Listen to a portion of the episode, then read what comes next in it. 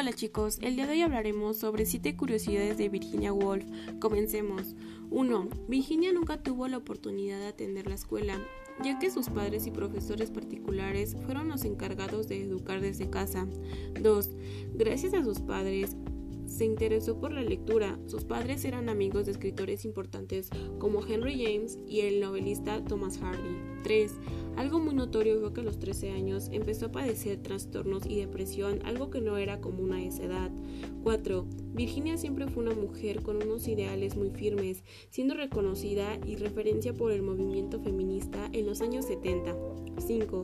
Tras ser una mujer con tremendos ideales, fueron tres las ocasiones en las que le propusieron matrimonio y ella se negaba a las posibilidades.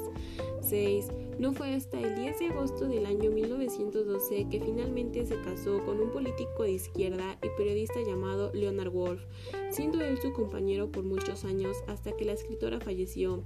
7.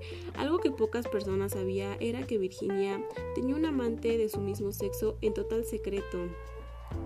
Gracias chicos, eso fue todo por el día de hoy. Estuvo muy interesante hablar sobre una persona con una gran carrera